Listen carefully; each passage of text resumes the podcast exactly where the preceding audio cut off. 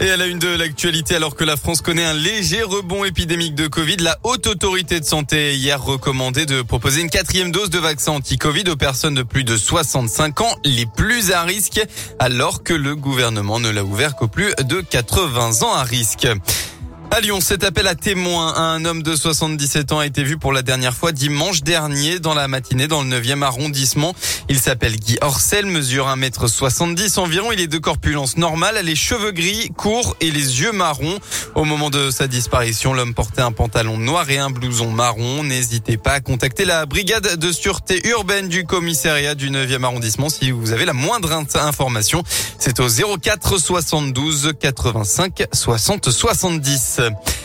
Et puis une trouvaille peu commune des douaniers mardi dernier. D'après le progrès, euh, la douane a arrêté une camionnette au péage de Villefranche-Lima sur la 6.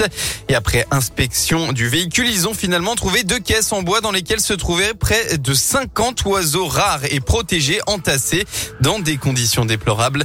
Le chauffeur se rendait en Afrique du Nord. Les volatiles ont été saisis. Parmi eux, 16 étaient protégés par la Convention de Washington, dont des perruches.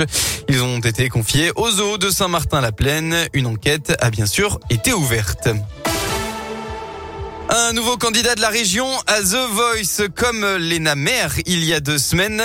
Eh bien, Kevin a rendez-vous ce soir avec les auditions à l'aveugle, originaire de Rouen dans la Loire. Il va se frotter au jury composé de Marc Lavoine, Vianney, Amel Bent ou encore Florent Pagny.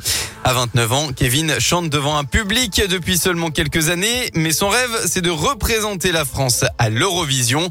Alors avant d'y arriver, euh, place à The Voice, il nous explique comment il a vécu les castings et jusqu'à ce moment tant attendu de monter sur la scène face au coach.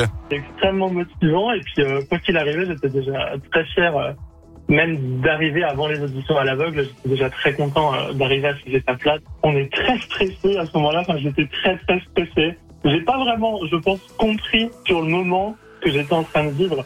J'ai compris en sortant de scène. Mais vraiment, en arrivant devant le micro, euh, bah, la boule au ventre, on a l'impression qu'on n'a plus de calice, qu'on va plus pouvoir chanter. Mais, euh, mais dès que les premières notes retentissent, je pense que c'est là où c'est le déclic et, euh, c'est là où on se dit allez, faut y aller, faut tout donner. Et pour savoir si la performance de Kevin a fait retourner un ou plusieurs coachs, eh bien ce ce soir sur TF1 pour la sixième édition, émission des auditions à l'aveugle de The Voice à partir de 21h05. En sport, enfin du rugby, il est très attendu. Dernier match du tournoi Destination 2022 ce soir pour le 15 de France. Une vraie finale pour les Bleus dans le crunch, hein, la confrontation entre la France et l'Angleterre à 21h.